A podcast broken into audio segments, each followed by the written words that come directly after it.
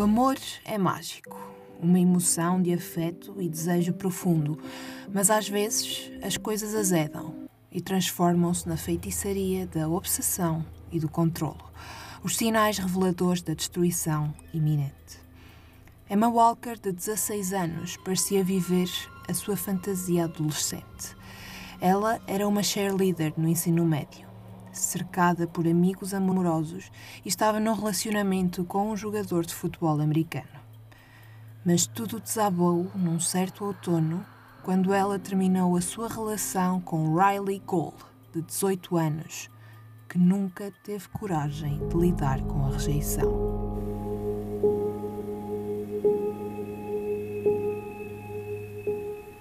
Olá a todos e sejam bem-vindos a mais um episódio do podcast Conexão Criminal, onde todas as semanas estou deste lado para vos contar vários casos criminais reais e todos os seus factos e teorias.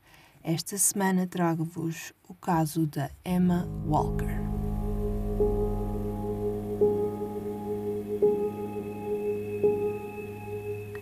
Emma Jane Walker nasceu a 20 de março de 2000 em Knoxville, Tennessee, nos Estados Unidos da América, e era uma de dois filhos de Jill e Mark Walker, sendo o seu outro irmão Evan Walker. Na Central High School, em Knoxville, Tennessee, uma noite de sexta-feira no outono significa um estádio de futebol banhado em luzes e duas equipas enfrentando-se no campo de futebol em frente a um mar de vermelho e preto todos vestidos para apoiar a equipa local, os Bobcats. A banda e as cheerleaders mantêm a energia diante da multidão. No outono de 2014, havia um novo rosto na equipa de cheerleaders, uma espirituosa caloira de 14 anos chamada Emma Walker. Emma levava as cheerleaders muito a sério e divertia-se muito, era um dos seus interesses e gostava de liderar e assistir a jogos de futebol e adorava fazer parte da multidão. Os movimentos de Walker nas laterais chamaram a atenção de um aluno mais velho, o número 8, o wide receiver do Central High, e então Junior Riley Gold. Gol, que foi criado pela sua mãe e avós, era um excelente aluno que gostava de jogar videojogos. Os seus amigos descrevem-no como um brincalhão em vez de ser o clássico atleta. Os pais de Walker afirmaram que as suas primeiras impressões de Cole foram positivas. Ele era o típico rapaz da porta ao lado. No começo, ele foi muito educado e agradável e era extremamente simpático. Riley e Emma começaram a namorar quando Riley era junior e Emma era caloira, dois anos antes. Os amigos e a família de Walker notaram que Gold estava a tornar-se mais controlador conforme o relacionamento progredia, até que Walker decidiu terminar o namoro logo depois de Gold ter começado a faculdade em 2016. Isso era, supostamente, o mais conveniente para ambas as partes. Novas companhias para Gold no campus e uma lufada de ar fresco para Walker, mas ele não aceitou. Riley Gold estava determinado a mantê-la a todo custo e qualquer um que atrapalhasse pagaria caro. Ironicamente, até a própria Emma Walker. Riley Gold tomou várias medidas extremas para chamar a atenção da sua ex-namorada, incluindo fingir o seu próprio sequestro. Em 21 de novembro de 2016, os Walkers vivenciaram o que seria um dos incidentes mais trágicos da história da sua família.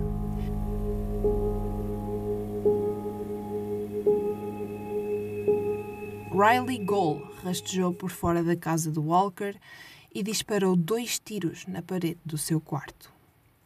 A mãe de Emma descobriu o seu corpo na manhã seguinte e imediatamente informou os investigadores de que ela suspeitava de Gol.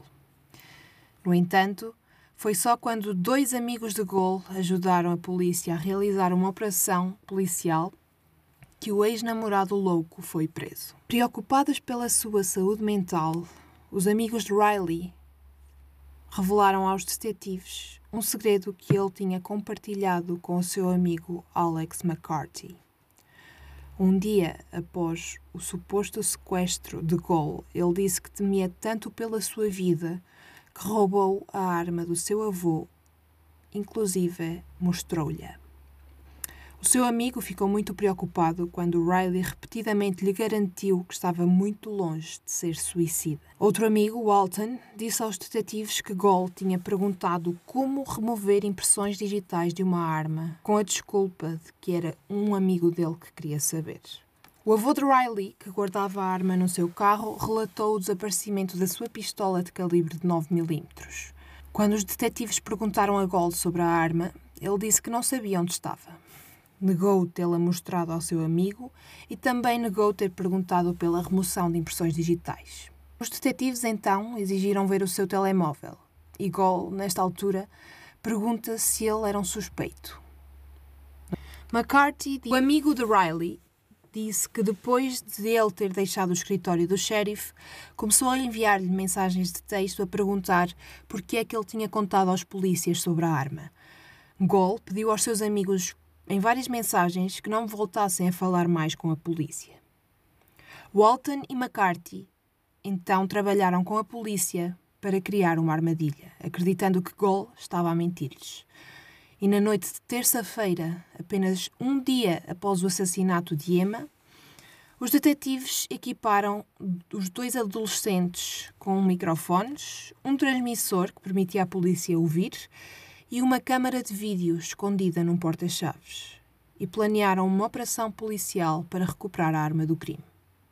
Esta operação foi bem sucedida e Riley Gold foi detido.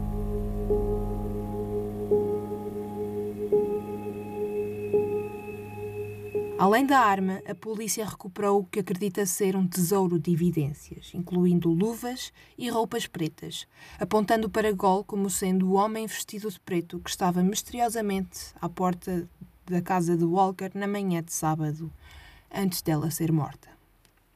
Os detetives interrogaram Riley Gol sobre o seu paradeiro nas últimas 72 horas. Ele inicialmente afirmou que passou a noite de sexta-feira na casa do seu amigo Noah Walton. Durante o seu interrogatório, o Gol não se referiu a Emma Walker pelo seu nome, apenas se referiu a ela como a rapariga. A rapariga mandou-me uma mensagem, explicou o Gol aos detetives. E quando o detetive lhe perguntou que rapariga lhe tinha mandado a mensagem, ele respondeu: aquela que morreu. O detetive James Hurst disse que quando conheceu Gol, presumiu que ele fosse um namorado em luto, mas quando entrou na sala de interrogatórios, sentiu o seu lado sombrio e que ele não demonstrou muito interesse ou preocupação. Mas finalmente acabou por confessar. Riley Gold disse aos detetives que tentou falar com a Emma naquele fim de semana, mas que ela se recusou a falar com ele. Ela disse que falaria comigo se eu ajudasse a escrever um trabalho para a escola, disse Gold aos detetives. E domingo à noite liguei para ela através do telefone de um dos meus amigos do campus. O nosso telefonema não foi muito bom, ele admitiu. Ela acabou por me dizer um monte de coisas más e bloqueou o meu número de telefone. Ele disse então que foi até à casa dos seus avós por alguns minutos antes de voltar para a faculdade. Riley Gold afirmou que desabou e chorou no seu carro por duas ou três horas depois de acabar com a vida de Emma.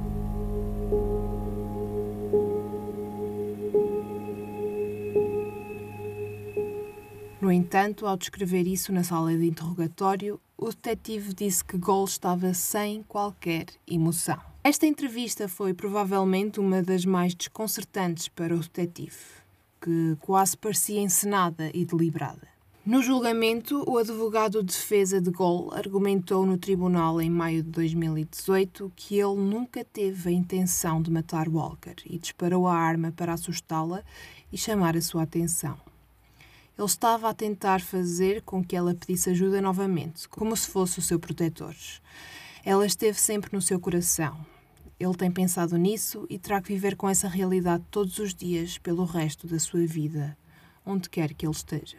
Após cinco horas de deliberação, os jurados consideraram Gol, agora com 19 anos, culpado de assassinato em primeiro grau, perseguição, roubo, perigo imprudente e porte de arma de fogo ao cometer um crime perigoso.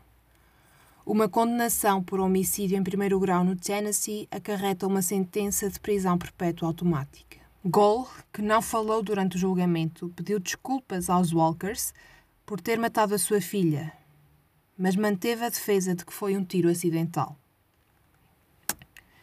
Jill Walker espera que, agora que a justiça foi feita pela morte de Emma Walker, o que aconteceu com a sua filha possa servir de alerta para outras pessoas que possam estar em relacionamentos conturbados.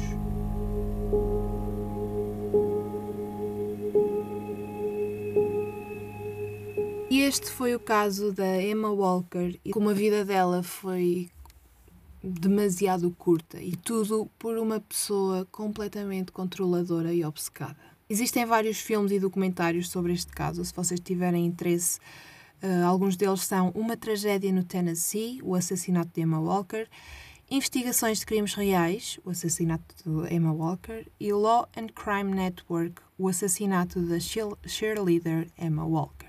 E este foi o caso. Obrigada por ouvirem mais um episódio e não se esqueçam que podem sempre deixar as vossas opiniões no Instagram do podcast, Conexão Criminal Podcast, onde coloco sempre suporte visual ao caso. E se tiverem alguma sugestão sobre outros casos, podem sempre enviar-me mensagem privada. Se quiserem apoiar o podcast, basta deixar a vossa avaliação ou partilhá-lo com os vossos amigos.